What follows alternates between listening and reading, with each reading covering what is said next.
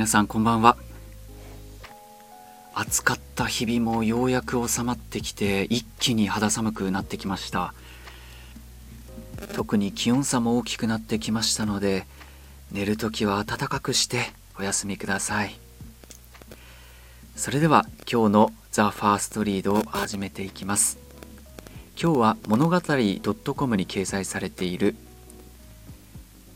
お題はハッシュタグ異世界勇者とつながりたい。ハッシュタグを信じるかい？というテーマです。お聞きください。私は今とある SNS にハマっている。ネットの世界に飛び込むといろんな SNS があって綺麗な風景がアップされていたりコスプレ姿を披露していたり日常の出来事をつぶやいてみたり。たくさんの人が思い思いに発言している。そんな中で私がハマっているのは見ず知らずの人と交流ができるアットマークフレンドという SNS 機能自体は他の SNS と似たり寄ったりなんだけど友達を作れるというコンセプトが気に入っているのでここを好んで使っていた。恥ずかしながら私友達というのがほとんどいない。うん全然いないと言った方が正しいと思う。今まで普通に生きてきたはずだけど作り方が下手なのか性格が悪いのか休日に遊べるような友達を作ることはできなかった。そのせいで二十歳を超えて大学生になった今もせっかくの休みなのにだらだらと SNS を眺めているというわけ。まあそんな生活は嫌いじゃないからいいんだけど今日は天気が良くてお出かけ日和だけどベッドに横になってアットマークフレンドのアプリを立ち上げてみる。一本の木にたくさんの小鳥がパタパタと集まってくる起動画面を見るたびほんわかした気持ちになれるというところも気に入っているポイントだ。そしてメインページが表示されるとフレンドがどんな発言をしているのか自分の発言にコメントがついていないかチェックしていく。へえあの人こんな素敵な雑貨を作れるんだ。うわこの風景素敵。私もこんなところ行ってみたいな。あやった。お褒めのコメントついてる。そんな風にフレンドの発言を見ていたらメインページに見慣れない文字が表示されていることに気づいた。新着メッセージがあります。慌ててタップし確認してみる。中身を読んでみるとそれはフレンドからではなくアットマークフレンドの運営会社の連絡だと分かった。どうやら最近流行っているハッシュタグを紹介してくれているようで「ハッシュタグ友達募集」とか「ハッシュタグ一緒にライブに行ける人」みたいなタグがずらりと並んでいた。確かにハッシュタグは便利だけどそこまで必要だと思っていない。それに興味がないからページを閉じようとしたが「ハッシュタグ異世界勇者とつながりたい」というハッシュタグが妙に印象に残った。異世界勇者？今こういう設定のライトノベルが流行っていることは知っている。でもこんな SNS でどうして？関連性のなさを疑問に思いながらも面白そうなのでそのハッシュタグを使ってみることにした。飼っている猫がポールでじゃれている画像と「この猫かわいいと思いませんか?」という一言。そして「ハッシュタグ異世界勇者とつながりたい」というハッシュタグを添えて。異世界なんてないしこんなタグつけたって意味ないもんね。そう思いながら投稿したけど思った通りリアクションなんかなかった。その後に投稿したご飯の画像には今日のご飯も美味しそうなんてコメントはあったけど。はじめまして。実は異世界から投稿しています。そちらの世界の猫は可愛いですね。そんなコメントがついたのは画像をアップしてから3日目のことだった。驚いてその相手のメインページを覗いてみると甲冑を着た男性の姿が。そしてプロフィールを見て私と同年代で勇者をしていることが分かった。どうして分かったかって？だってハンドルネームも職業も勇者と書いてあったんだもの。勇者ねえこの中二病全開の人本当にいるんだ。私は鼻で笑いながらも「ありがとうございます。勇者さんは猫がお好きなんですか?」と返信してしまった。すると間を置いて「こっちにはこんな可愛い猫がいないのでブサイクばっかりですよ。見ます?」という返事がやってきた。そこに添えられていたのは確かにお世辞にも可愛いとは言えない猫の画像だった。鼻先が潰れていて耳もぺったんこ。まるでパグみたいな猫の画像。でもそれが本当に異世界の猫なのか確かめる術はどこにもない。一つだけ言えるのは私たちはその猫の画像がきっかけでフレンドになり毎日コメントし合う仲になったということ。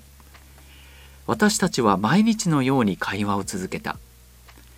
お互いに何かしらの画像を投稿するからその日の日記のような一言も添えてアップする。私は今日の講義は退屈だったとか帰りに食べたケーキが美味しかったという普通のもの。それに対して勇者は魔物が手強くて大変だや新しい剣が欲しいと。まるで RPG の中の人みたいなことばかり。そんな一言に対して私は剣の素材の推しってあるの？鉄の剣とか？など真面目にコメントをつけていく。他の人から見たらおかしなやり取りだろうけどこれが結構面白くてアプリを起動する回数が何倍にも増えていた。そしてある日それはやってきた。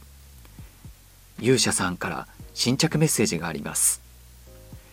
いつもと違う連絡に戸惑いながらメッセージを開封するこんにちは。いきなりメッセージ送っちゃってごめんね。タイムラインで話すと他の人に見られるのが恥ずかしくてさ。いきなりこんなこと言ったら嫌われるかもしれないけど機会があったら会いたいななんて思ってます。なんとなくだけど僕らいい友達になれる気がしない？会いたいって思ったらでいいからさその時は連絡ください。それを見た瞬間私の鼓動は早金のようにかき鳴らされた。こんな経験初めてだったから。会いたいなんて言われて戸惑ったから。そして何より嬉しかったから。でも私はなかなか返事を送ることができなかった。内心本当に勇者が異世界の住人だったらどう会うの？とも思っていたし異世界の存在を信じていないこともあったけど何より勇者の言葉を信じて裏切られるのが怖かった。そういうのを今まで何度も経験しているため私は人を信じるのが怖いのだだからといってこのメッセージを無視するのも嫌なのでそうですね会えたら楽しい時間が過ごせるかもしれないですね。と無難な返事をしてからアプリをそっと閉じてしまった。勇者からの返事がないまま朝を迎えた。